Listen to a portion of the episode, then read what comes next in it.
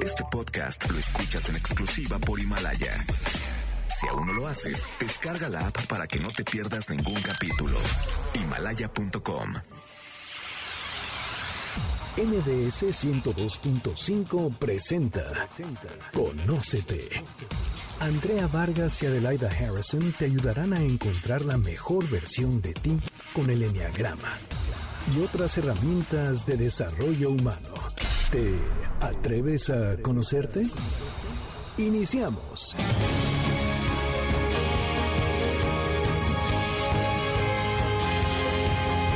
Muy buenas tardes, esto es Conócete, nosotros somos Adelaida Harrison y Andrea Vargas y estamos felices de estar nuevamente con ustedes. Sin embargo, traemos un tema muy interesante que nos atañe a todos los mexicanos. ¿Sabías, Adelaida, que de cada 100 personas en México, 15 están deprimidas? Es impresionante, ¿no? Cómo la gente vive depresión y además no sabemos ni siquiera si es enfermedad o no, si se puede curar o no, qué podemos hacer, a dónde podemos recurrir y sobre todo cómo ayudar a las personas que están en una depresión. Lo único que sí podemos decir es échale ganas, es lo peor que le puedes decir a alguien así, pero para ello tenemos gente que nos viene a compartir su experiencia, lo cual agradecemos profundamente y esperamos que este programa de verdad les sea de ayuda, que les sirva a ustedes y les sirva a muchas personas a través de ustedes. Está con nosotros Everardo Castro, él es psicólogo clínico, eh, doctorado en el área de salud. ¿Cómo estás, Everardo? Mucho gusto, muy bien, gracias por invitarme. Y también está con nosotros, bueno, nuestra queridísima Fer. ¿Cómo estás? Que nos vas a platicar sobre tu caso. ¿Cómo estás? Muy bien, muchísimas gracias por la invitación. Estoy muy contenta de estar aquí con ustedes. Gracias, gracias a ti por venir y por compartir toda esa experiencia de vida, porque de verdad creo que es la única manera de cambiar esta situación, que la gente que lo ha vivido y ya ha salido y ha logrado cambiar su vida, nos ayude y nos comparta cómo. Así es. Gracias. Bueno, les tengo que comentar algo que parece muy chistoso, pero hace poco me invitaron eh, a un evento que se llamaba, es un stand-up comedy, y fue el Blue Monday, en 20 de enero, y resulta que ese día justamente eh, hay la creencia de que es el día que hay más suicidios y más muertes por tristeza en el mundo entero. Entonces, primero que nada me metí a investigar. ¿Tú habías escuchado eso del Blue Monday? Sí, sí lo había escuchado, pero la verdad no, no estoy tan segura si voy mucho con esa idea del Blue Monday, la verdad. Claro, yo, sí, lo escuché desde el año pasado, ¿eh? O sea, no crees que tampoco porque ya llevaba varios años. Pero luego, sí, claro que sí, porque, o sea, o sea, todo el mundo estamos gordísimos de la vacación, este, el frío, este, todo mundo, en enero a mí siempre me entra como un tipo de presión, o sea, una tristeza que dices, híjole, lo único que me saca es el ejercicio. Entonces, creo que sí puede ser, ¿no? Y, pero no sabía que era a nivel mundial. Yo creo que el 20 de enero, así como tal, el tercer lunes de enero, es un poco drástico. Sí es cierto, y eso quisiera que nos cuentes, si efectivamente en enero es difícil, la cuesta de enero, el enfrentarte a la realidad después de los niveles de endorfinas que manejamos en diciembre, que estamos contentos, que gastamos sin pensar, que firmamos lo que sea, que es fiesta tras fiesta Sí es cierto, a mí también me pasa como que regresar en enero, pero no es el 20, el 5 de enero que llegas a tu realidad, empiezas a volver a tu vida diaria. Pero como que ahí todavía no te cae, ¿no? Entonces tienen que pasar más. Y luego dices, híjole, qué difícil es vivir, o sea, echarle ganas en enero más frío, más de cueste, deudas, dices, más tráfico. Más tráfico, dices, vuelves a tu realidad, dices, qué cosa más horrible. Y entonces, a pesar de que esto fue una campaña publicitaria en una agencia de, de viajes en España, ¿Qué tan cierto es que enero es un mes difícil y que exista este Blue Monday o que haya sea más difícil vivir el día lunes, por ejemplo? Pues en realidad es muy complicado hablar de fechas. Digo, si pudiéramos hablar, lo que es realidad es que, por ejemplo, en diciembre son fechas complicadas. El 24 y el 31, eh, sobre todo para las personas que están deprimidas y no están cerca de su familia, pueden ser fechas muy complicadas. Si hablamos de, de que gente que se pueda digo, no, no hay como cifras específicas de el fin de semana se suicidan más o se deprimen más. Lo que sí hemos visto, bueno, yo lo que he visto es que los fines de semana es cuando muchas personas, cuando antes de que se quieran internar, entran en crisis porque están solos. A veces los fines de semana son complicados Primero porque entre semana muchos están en el trabajo, están en contacto con personas. Ya el fin de semana la mayoría o están con sus familias o están solos. Entonces, eh, si hablamos, digo, no podría dar una cifra, pero creo que a veces los fines de semana son los, eh, días más complicados en cuestión de depresión. O sea, mucho más que el lunes. Exactamente. Sí, como que el lunes ya empieza la vida, las noticias, la- o sea, ya es ponte Estás las pilas. Sí, ya empiezas a contactar, ¿no? Con Pero el fin de semana, pues estás solo, ¿qué haces? Ok, la soledad y Ujú. la no ocupación pueden ser un factor de depresión. Sí. ¿Y el, y el frío? Fíjate que hay algunos eh, ¿Qué me dices de los países de de los países nórdicos, eh, sobre todo el frío y la falta de luz sí puede llegar a deprimir. O sea, en algunos de los países porque eh, estar en oscuridad durante, tienen a veces meses donde hay muchos días de eh, noche, bueno, os- oscuros y pocos días de luz, sí de pronto aumentan las eh, cifras de suicidio o de depresión. Es un elemento. Obviamente el suicidio tiene muchos factores, no es solamente que por el frío, que por la luz, que por la soledad, porque, pero sí, pero sí hay elementos que los vas juntando y te pueden afectar, ¿no? Ok, y para ti, ¿cómo describirías o cómo resumirías lo que es el suicidio? O sea, ¿es resultado de una depresión o hay gente que se suicida sin estar deprimido? ¿Qué es el suicidio? El suicidio es, eh, es el acto de quitarte la vida y pasa mucho por la creencia de que las cosas están mal y no van a cambiar. O sea, cuando alguien se quiere suicidar, porque hay otras conductas que se llaman auto- autolesivas, como las autolesiones no suicidas o la ideación suicida, que no llegas, pero cuando alguien ya se intenta suicidar o se logra suicidar, tiene que ver con que ve el futuro de una manera sea cual sea la situación que esté viviendo, cree que no va a cambiar. O sea, no va a cambiar. Si estoy desempleado, no nunca voy a volver a tener empleo. Si tengo una enfermedad, no va a mejorar. Entonces el suicidio es eh, la decisión que la persona toma de, eh, digamos, salir de esa situación que no tiene fin. O sea, generalmente hay una gran desesperanza. Para que te quieras suicidar, tiene que haber una gran desesperanza hacia el futuro. Ese es uno de los elementos. Porque si no es, si no tienes esa desesperanza, bueno, a lo mejor puedes tener otro tipo de conductas. Ok, Pero, pero esta, esta desesperanza te lleva, viene de una gran depresión. Generalmente. Generalmente. ¿Y esta depresión es mental o es emocional? ¿O Pues es una combinación de ambas? Es, es ambas, porque en realidad esa división de emociones y ideas es, antes de cualquier emoción hay una idea que te la genera. Te deprimes porque no tienes trabajo. Entonces, la primero fue la idea de que no tengo trabajo y después me deprimo porque Ajá, no tengo porque trabajo. realmente no tengo trabajo. Y obviamente, bueno, eh, generalmente cuando alguien decide querer suicidarse, hay como dos elementos. O ya es una depresión que se va generando y se va aumentando paulatinamente hasta que llega al punto del suicidio, o a veces hay eventos que son tan fuertes y la persona no los puede manejar, la muerte de algún ser querido, la pérdida de tu trabajo, no sé, alguna o una enfermedad, eh, digamos que de pronto te la diagnostican y la persona se suicida. Puede ser eso, puede ser un evento demasiado fuerte para procesar, pero en la mayoría de los casos es una situación gradual. Va aumentando la depresión, sus niveles, hay un evento que a lo mejor puede, eh, digamos, desencadenar las ganas de suicidarte, pero sí, generalmente para que alguien se quiera suicidar tiene que haber una depresión fuerte previa. Y tiene que haber un tiempo de para pensarlo, meditarlo, pensar cómo, o es, ya, me la quito, o sea, la vida. Es casi siempre lo, lo piensan, ¿no? Lo planean. Generalmente hay ya ideas y planeación antes de suicidarse. Hay algunas personas que son muy impulsivas, pero normalmente tienes la idea, empiezas a pensar sobre la muerte, cómo lo harías, y ya de ahí ya después se puede venir los intentos.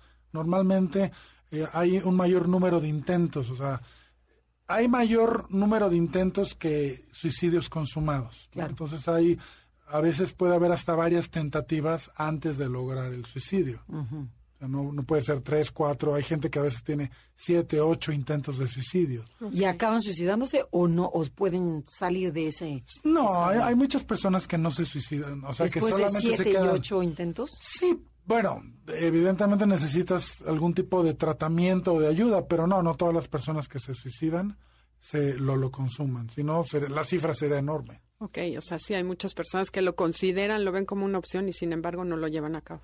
Ah, bueno, hay eh, algo curioso en respecto a estos datos tiene que ver con que eh, hay un mayor, las mujeres intentan más el suicidio. Hay mayor número de intentos de suicidio por parte de las mujeres, pero los hombres lo consuman más. Ok, o sea, Ah, son ¿y, a más qué, y a qué- certeros. y a qué se debe eso? Porque las mujeres también está, está, se consta que son, se deprimen mucho más que los hombres, ¿no? Dos por uno, creo, ¿no? Le- Los niveles de depresión son mayores en las mujeres. Lo que pasa es que los hombres tienden a usar métodos más letales. eh, digamos, se dan un balazo en la cabeza, se ahorcan, se avientan, o sea, y los métodos de las mujeres tienden a ser más con pastillas. Más sutiles. Más sutiles para Más no quedar tan desfiguradas. No que, o sea, es ahí todo un... Exactamente, para, eso de la bella muerte de me muero, pero no, No no, me desfiguro mi cuerpo. Sí, tiene que ver eso también. Ok, o sea, hay todavía un respeto por el cuerpo que el hombre no tiene y no quiere fallar. Me No. supongo que les da más miedo fallar que Ujú. morirse. Ujú, ujú, muchas veces. Qué difícil, ¿no? Sí, qué difícil, qué interesante. Bueno, tenemos que ir a un corte comercial. El tema del día de hoy es qué pasa con el suicidio. Y no se vayan porque regresando vamos a tener el testimonio de alguien que vivió ese proceso y salió adelante.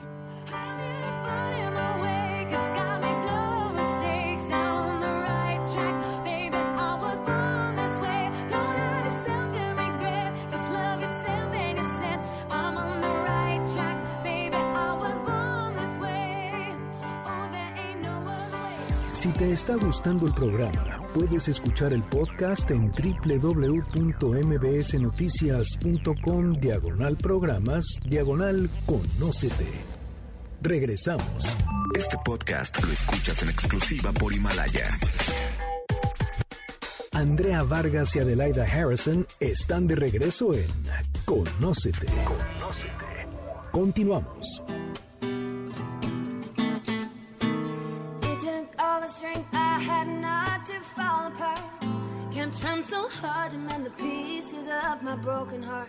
Ya regresamos, esto es Conócete. Eh, nosotros somos Adelaida Harrison y Andrea Vargas y estamos hablando qué pasa con el suicidio. Y Fer nos va a platicar sobre su proceso. Cuéntanos cómo fue, eh, cuéntanos desde qué se siente, qué pasa de antes, lo que tú quieras. Pues mira, antes me gustaría aclarar que cada proceso es diferente, no porque yo lo viví así significa que así son todos los casos, pero si algo me pude dar cuenta ahora, dos años después de, de haber tenido un intento de suicidio, es que a la salud mental no le importa quién seas, ni tu pasado, ni tu nada, ni tu apellido, ni si tienes dinero o no, tu color de piel, dónde vives, no le importa, no discrimina. Entonces, todos estamos expuestos a caer en una situación así. Y hoy en día creo que hay muchísimo juicio por parte de la sociedad ante una persona que intentó quitarse la vida o que lo logró, ¿no? Que tuvo un suicidio consumado. Entonces, también por eso surge Date Chance. Y en mi caso personal, yo creo que fue a causa de una represión constante de todas mis emociones. No sé si tuve una vida dramática o no, pero sí tuve una vida que en donde quizá fui amada, fui cuidada, pero no me sentí ni amada ni cuidada ni validada por, por mi familia. Y mm, tuve trastornos alimenticios 14 años. Y también, pues los trastornos alimenticios de alguna manera era una conducta autolesiva y mm, era una manera de manejar mis emociones incorrectamente y que, pues al final, después de tantos años así, terminé deprimida y no me di cuenta, aún siendo psicóloga, aún teniendo conocimientos del ¿Tú, problema. tú eres psicóloga. Yo soy psicóloga Ah, qué padre. Ajá. y mm, no me di cuenta, porque luego pensamos que la depresión es estar triste o es estar llorando todo el tiempo y no es así. En mí se manifestó al principio con enfermedades. Me dolía un chorro la cabeza, dormía mucho, comía poco, eh, tenía enfermedades en el estómago, dolor de cuello, eh, pues cosas que me llevaban al doctor y el doctor nunca me decía, Fer, no tienes nada, tienes depresión, ¿no? Entonces me daban tratamientos para la migraña y yo seguía con, con migraña y con mil problemas hasta que llegó un punto en el que fue como un lapso de tres meses en donde renuncié a mi trabajo porque ya no me podía parar de la cama. O sea, para mí era un esfuerzo enorme que me dijeras, eh, pásame de la cocina un vaso de agua. No podía, la verdad. Me pesaba el cuerpo horrible. ¿Y Era- emocionalmente? emocionalmente me sentía muy desgastada, muy vulnerable, súper irritable, me enojaba muy fácil. Eh, cualquier cosita que normalmente no me hubiera afectado me afectaba muchísimo. Eh, empecé a tener muchos problemas también en, en mi familia y eso me sobrepasó. ¿no? ¿Y no te daba, no te causaba nada felicidad?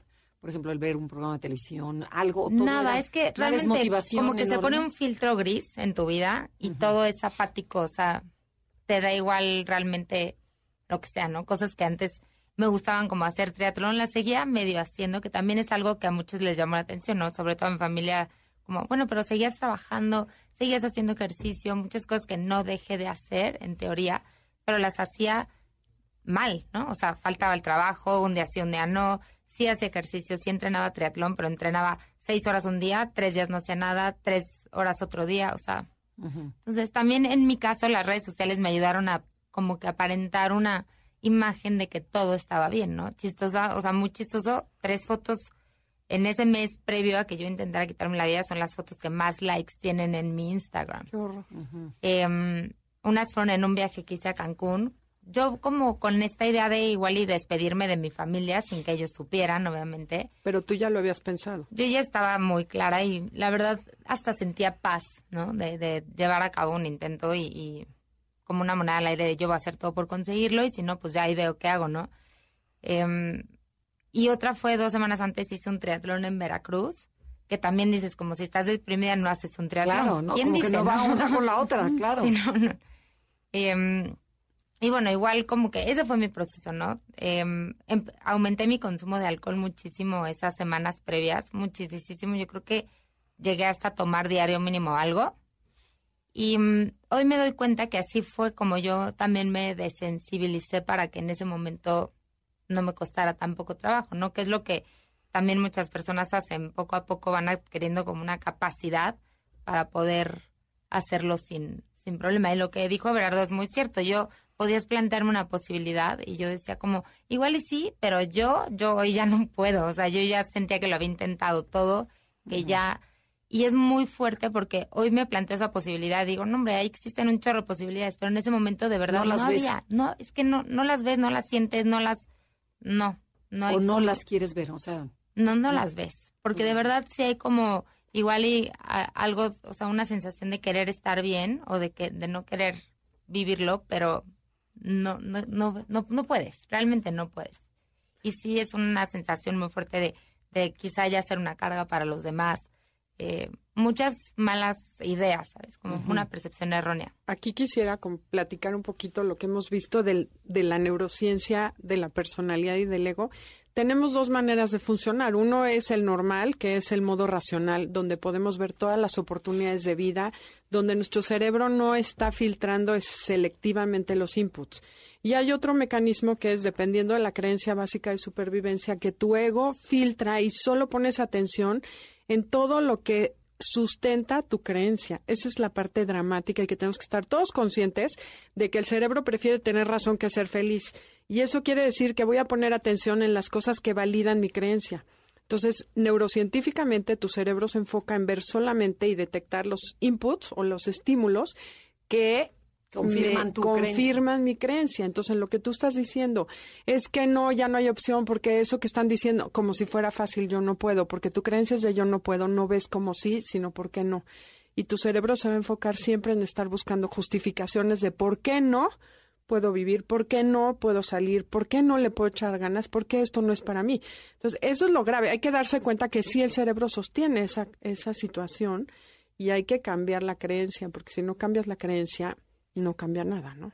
pero en, en un estado como el que está, es solo con ayuda, Estás ¿no? así en super... Con Ajá, ayuda. claro. No, sola no puedes realmente. porque no tienes esa capacidad de ver otra luz que no sea tu oscuridad. Y tienes mucha evidencia. La verdad, por ejemplo, en mi caso, yo ya había tomado terapia muchísimos años y con eso yo también me justificaba, ¿no?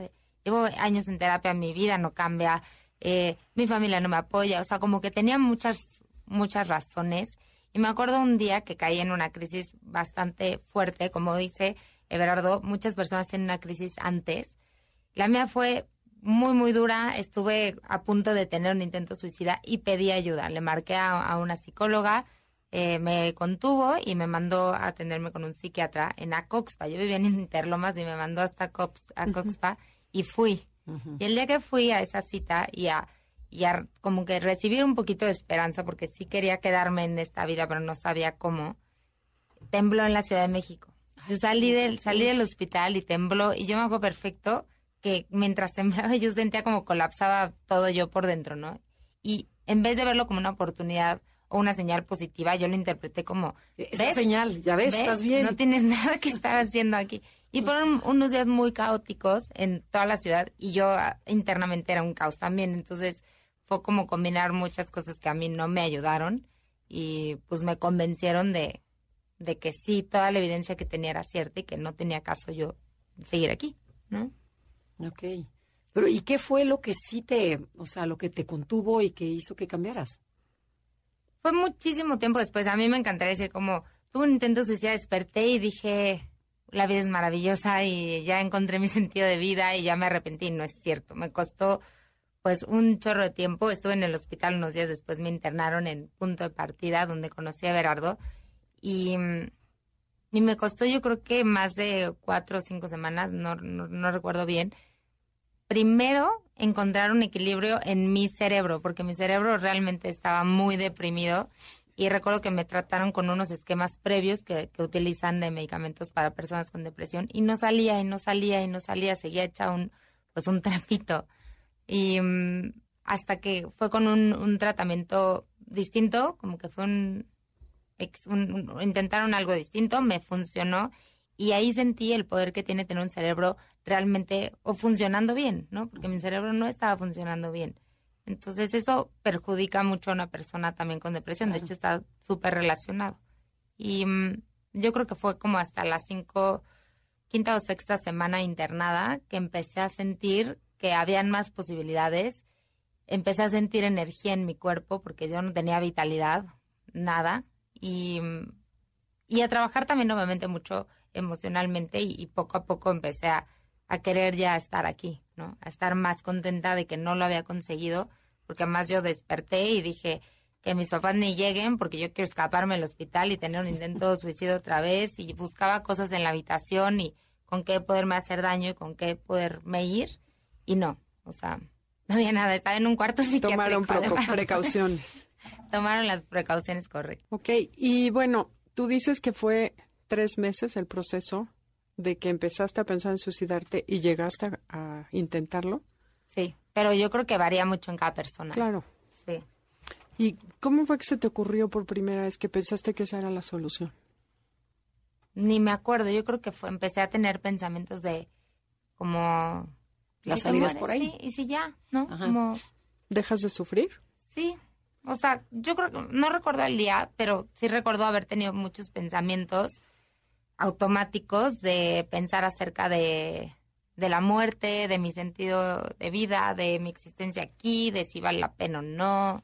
Y en ese momento de tu vida, ¿tenías este alguna amiga, algún novio, alguien a quien contarle? O sea, que sí, podías tenía, tenía pareja, tenía muy buenas amigas, vivía con roomies en ese momento, tenía mi familia a la que sin ningún problema pude haberme acercado, pero algo que, que me limitó fue el estigma, o sea, que me dijeran, ay, no seas ridícula, o ay, tú otra vez con tus rollos, llevas 14 años con tus temas y no los superas, ¿no? Porque en algún momento sí fueron comentarios que recibí, este, o, a ver, tienes el, el novio perfecto, el trabajo perfecto, la vida perfecta, que de qué estás sufres, guapa, ¿no? deportista, dices, ¿de qué te Ajá, quejas? ¿De qué te quejas? Y, mm, y, y sí fueron comentarios que recibí además, ¿no? Entonces también como que me daba pena o no quería hacer una carga o muchos de esos comentarios, el que me juzgaran o que no me validaran, fue lo que me limitó a pedir ayuda. Ok, y el échale ganas es nefasto. Es nefastísimo. Ok, yo te quiero hacer una pregunta, pero no me la contestes porque vamos a ir a un corte comercial. Ok. ¿El suicidio puede ser un acto de amor? Esto es Conócete. Regresamos al tema del día de hoy, es ¿qué pasa con el suicidio? Si les está gustando el programa y quieren compartir y bajar el podcast, háganlo a través de la plataforma Himalaya.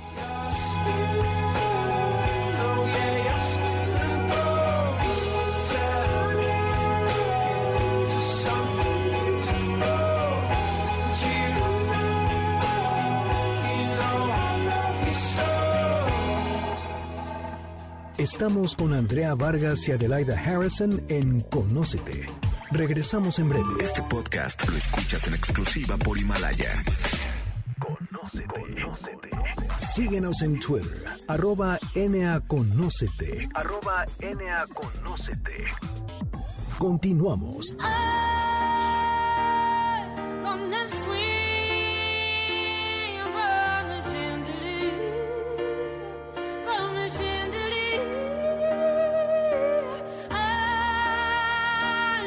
Ya estamos de regreso aquí en Conócete. Antes de ir a corte comercial, estábamos a- hice una pregunta que si el suicidio puede ser un acto de amor. Y bueno, me refería a que si la persona que se está suicidando cree que es un bien que le está haciendo a su familia, a sus seres queridos, y lo ven como una muestra de amor para que deje de preocuparse la gente por ellos. Sí, es algo, una creencia muy común de que mi familia va a estar mejor sin mí, va a ser una carga menos. Y algo que, digo, y eso tiene que ver mucho por el estado mental en el que están. Dicen, pues sí, efectivamente, ya no se van a estar preocupando por mí, ya no me van a estar, no van a tener que gastar energías en estarme viendo o en estar, ver cómo sufro. Pero algo de lo que trabajo es, y hay algún ejercicio, ejercicios que se pueden hacer incluso terapéuticos de, pues no, o sea, el, cuando una persona se suicida y lo consuma, eh, las eh, dejas, afectas a todas las personas a tu alrededor. Por el- para los que son padres, y es algo que yo les he hablado, la muerte de un hijo y suicidándose es algo que los papás no superan. O sea, tardan, es una carga que la van a traer mucho tiempo. Para los hermanos, para los hijos, para las parejas. Entonces, eh, muchas veces está esta idea de mejor me suicido y así no soy un problema, ya no se van a sufrir. Y lo que tienes que, hay que trabajar es no. Cuando te suicides, les vas a, eh, lo que sea que estaban sufriendo antes de que te suicidaras, no se va a compa- comparar con lo que vas a dejar después cuando te suicides. Pero sí, sí es una idea que está bastante extendida. Y efectivamente, el dolor es mucho mayor cuando alguien ya se suicidó que antes de, ¿no? Sí, claro, claro. pero la persona que desea suicidarse no no está consciente de eso, ¿no? No, Estás- piensan. Estás, en lo tuyo, ¿no? Ujú. Dices, yo ya me quiero ir y me vale gorro todo, ¿no? Sí, y muchas veces, y, y son también creencias, o sea, muchos genuinamente creo que piensan que van a estar su mejor, va a estar mejor su familia sin ellos. Ya cuando los empiezas a reflexionar y ya tienen un poco como lo comentaba Fernanda, que médicamente ya están eh, eh, con anti, a lo mejor con medicamentos que les ayudan a estar más estables, que tienen un proceso terapéutico, ya puedes empezar a confrontar esas ideas equivocadas y de pronto y después dicen no pues sí efectivamente yo estaba yo yo pensaba que iban a estar mejor sin mí pero no me daba cuenta que les iba a hacer un daño mayor entonces pero eso pero en el momento no lo ven así Claro. Pero ahí está la clave de la, de la terapia, ¿no? Ir metiendo esta conciencia, ¿no? claro la idea es eh, digo yo como les digo a los pacientes primero es la idea después la emoción y después es la acción quieres cambiar las acciones, trabaja también con las ideas que están detrás de las emociones. Entonces, en esta idea de las cosas nunca van a cambiar, mi familia va a estar mejor sin mí, eh, no valgo nada, no sirvo para nada, nunca voy a lograr nada. Esas son las ideas que hay que ir trabajando, cambiando, porque si no cambias las ideas y la persona simplemente atacas, digamos, con medicamentos la depresión, vamos a decir, estabilizas a alguien, pero no hay un trabajo para cambiar esas ideas que eh, fomentaron la depresión, eso va a manifestarse eventualmente, a lo mejor en otro intento de suicidio o en otras conductas autodestructivas, porque solamente estás atacando el síntoma y no la enfermedad. Y el suicidio no es una enfermedad, o sea, es el síntoma que manifiesta toda una serie de problemas psicológicos y emocionales que están detrás de eso. Claro. Y también lo que comentaban de eso de eh, eh, échale ganas no es suficiente porque todos podemos deprimirnos, sí. Hay depresiones cotidianas, hay depresiones normales que no necesitas eh, medicarte. Pero una depresión que te lleva a un suicidio, ya químicamente tu cerebro trae un desbalance y muchas veces necesitas medicamento para restablecer el balance. Por más ganas que le eche a la persona, no va a dejar de sentirse deprimido. Por eso. Claro. Oye, y algo que veo, por ejemplo, y que me, por lo las personas que están cerca y han hablado del suicidio, de personas que tienen junto, porque, ok, tú estás en ese proceso de depresión, no puedes ver más allá, pero la gente que vive con una persona que tiene depresión, que la impotencia que te da no, no poder hacer algo por esa persona, que ves que se va alejando de la vida, porque finalmente la gente que se deprime se va como, como decías tú, Aislando, ¿no? se van aislando, Apagando. se van separando, van haciendo cosas para cortar conexiones, inclusive años antes de cometer o, o de tomar la decisión de atentar contra su vida, ¿no? Sí, eh, va afectando, digamos, en, en cualquier enfermedad, sea mental o de otro tipo, eh, hay un fenómeno de que eh, las personas que cuidan o que están al pendiente de la persona también se acaban enfermando. O sea, eso pasa, por ejemplo, está muy documentado en cáncer, en, en enfermedades crónicas, que a veces, a veces incluso llega a pasar que se, Se enferman más, se o muere primero. se Se muere, el primero el que está y el que cuidando. Entonces, eso también creo que en las fer- enfermedades emocionales, claro que impacta, porque ver a alguien que quieres, que amas, y que no lo puedes ayudar, pues genera enojo, genera depresión, Frustración. genera otro, frustración o formas de evadirse. Entonces sí, no es solamente las personas somos somos seres sociales, no estamos aislados. Lo que te pasa a ti afecta a las personas que están en tu círculo cercano, directa o indirectamente, y eso pasa con las enfermedades mentales definitivamente. Ok, ¿y qué puedes hacer o qué no debes hacer? O sea, ¿qué le dirías a la gente que vive alrededor de alguien que está deprimido? Ponte tú que no, no sabemos si está pensando en suicidarse o no, pero hay muchas personas que están deprimidas y que no sabes qué hacer con ellas. ¿Cómo Bueno. ayudarlos? ¿Cómo apoyarlos? Pues yo podría comentarles desde la parte eh, bueno, terapéutica y a lo mejor Fer puede platicarles algo desde su punto de vista. Yo lo que diría, lo primero es de quitar esto de échale ganas. O sea, número uno. Eh, creo que también darte cuenta qué puedes hacer y qué no puedes hacer. Entonces, si tú no te das cuenta que, que, que no tienes la capacidad de poder ayudar a esa persona, buscar ayuda, buscar a alguien que sí lo pueda ayudar, un psiquiatra, un psicólogo, eh, do- donde puedan eh, llevar a esa persona y decir, oye, yo no te puedo ayudar, estoy aquí para escucharte lo que me quieras platicar, pero vamos a buscar a alguien que sí lo pueda hacer. Y creo que esa es la mejor ayuda. Dicen que, el que mucho ayuda el que no estorba. Entonces, muchas veces por querer nosotros, eh, digamos, creer que con pláticas y con ánimos y con ese club, Ujú, el club de los apapachos y el optimismo va a salir la persona, pues no, o sea, creo que se vale de, de dejarle claro a la persona que estás que, que, que lo puedes escuchar, que puedes apapacharlo, pero también darte cuenta de tus limitaciones. Yo no te puedo ayudar en esto, te puedo acompañar, puedo buscar a alguien que te ayude y creo que esa es una muestra de amor. O sea, saber que, saber hasta dónde puedes. Sí, lo malo es que hay veces que el paciente o la persona no quiere ir, no quiere ayuda. Entonces, el que vive con la persona depresiva, este, hijo, es una impotencia tremenda, ¿no?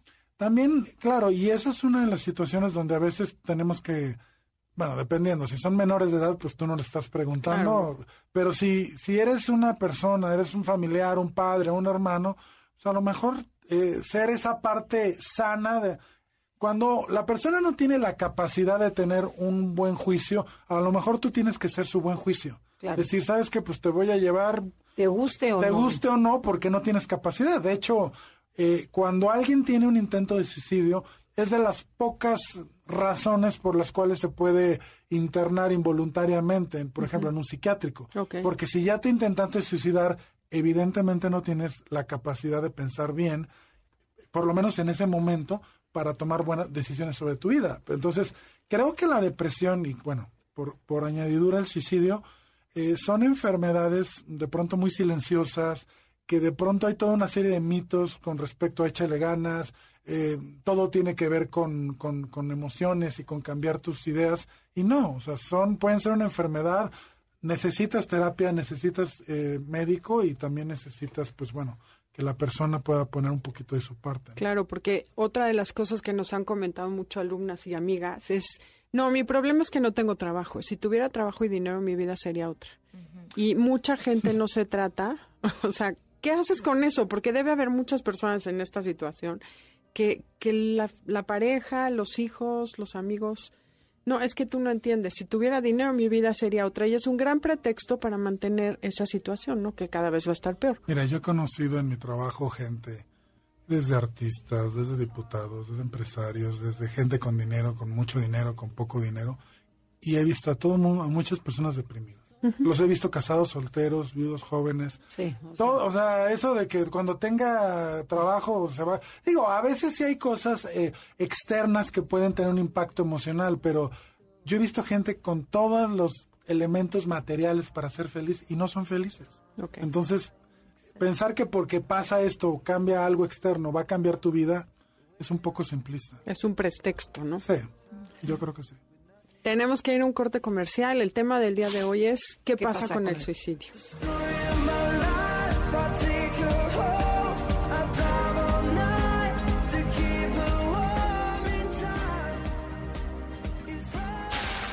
Danos like en Instagram y Facebook. Enneagrama, conócete. Regresamos después de la pausa. Este podcast lo escuchas en exclusiva por Himalaya. Andrea Vargas y Adelaida Harrison están de regreso en Conócete. Continuamos.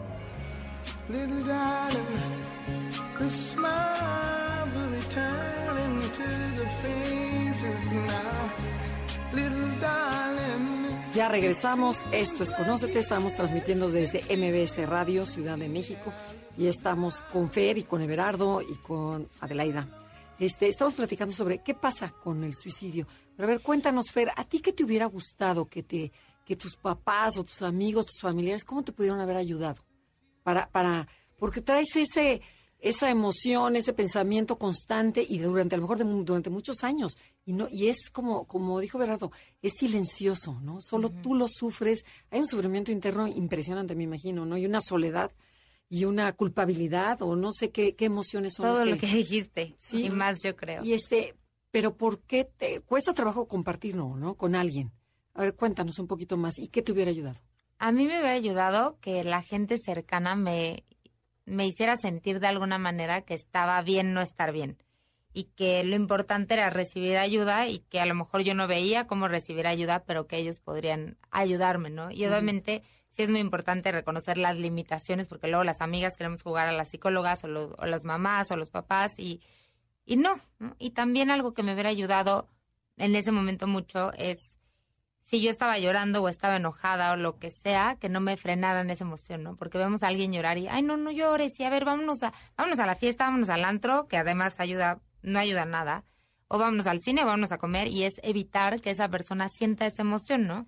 O lo mismo con el enojo o, o lo que fuera. O sea, Siento distraer que- a la persona deprimida no es si no, una yo buena creo que lo mejor que pueden hacer es decirle, llora. ¿Qué necesitas para llorar? Te traigo Kleenex, te digo más cosas hasta que te duelan casi, casi para que saques esa emoción.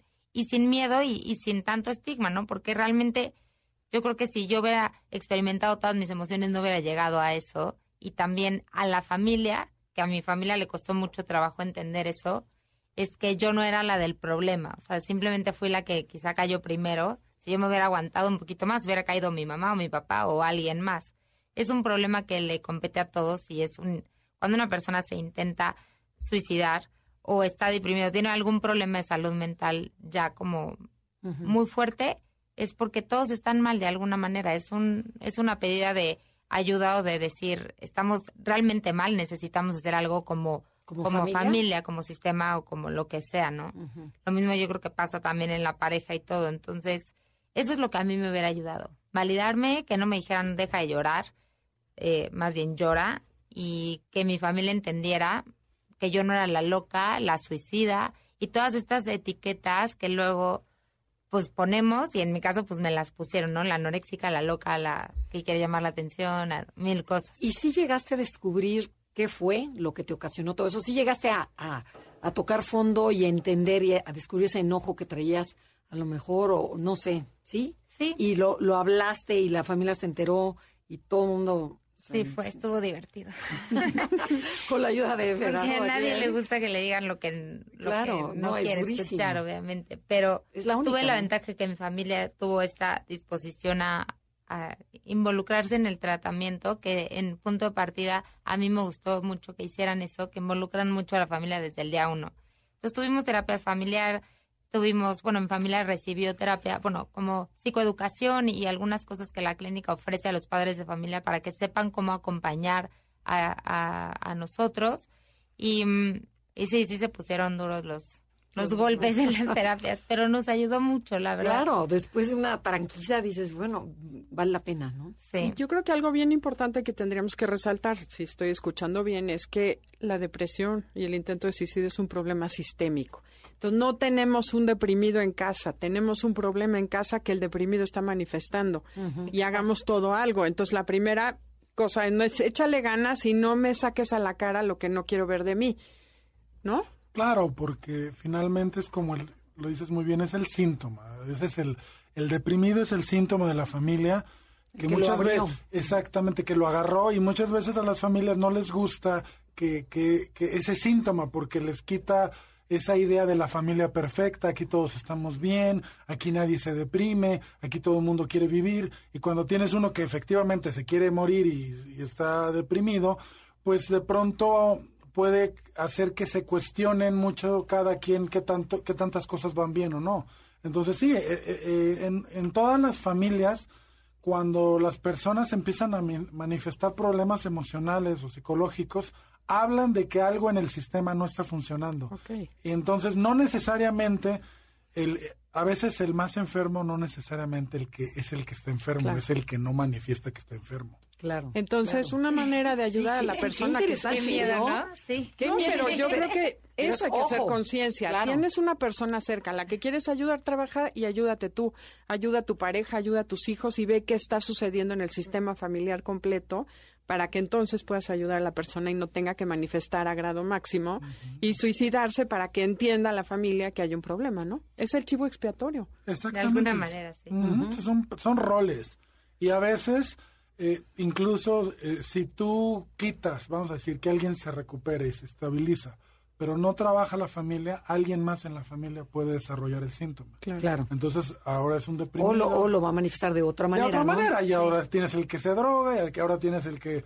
Asesina, este, o que- asesina, apuesta, o no sé, siempre secuestra. manera. Exactamente. Ok, pero todo eso puede tener un origen en un problema sistémico. Claro, definitivamente. Porque además el, el individuo sí es capaz de sacrificarse por el sistema familiar y, eh, y al- y no es al revés, ¿no? Creemos que ay, es, no quiere su vida, quiere tanto a su familia, y quiere tanto al sistema que se inmola por los demás, ¿no? Sí, también. Entonces, bueno, también hay que considerar esto.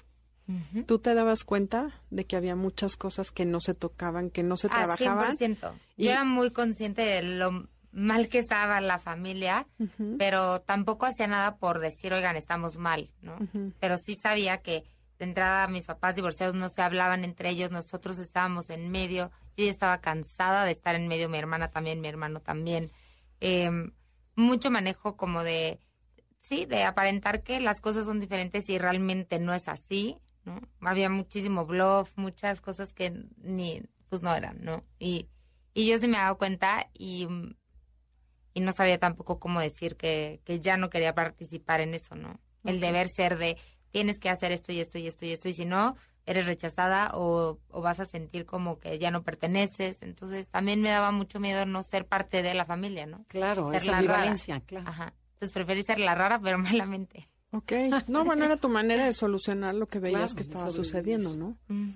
Qué impresión y cómo los padres, bueno, es, es lo que nos dedicamos, ¿no? El enneagrama genera ahora sí que Conciencia. y educación emocional, inteligencia emocional, pero cuando tienes dos papás totalmente inconscientes, totalmente emocionalmente disfuncionales, pues toda la familia está igual y es difícil que alguien se dé cuenta, ¿no? Pues bueno.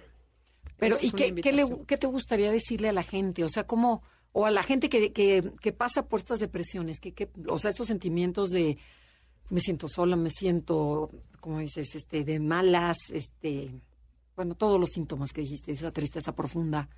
¿Qué? A ver, cuente, cuéntales. Que las cosas sí cambian. Sí se pueden cambiar. Sí, al principio a lo Sí mejor vas a tener que caminar con los ojos cerrados sin saber a dónde, pero sí, o sea, con certeza les puedo decir que las cosas sí cambian, pero siempre va a depender de ti.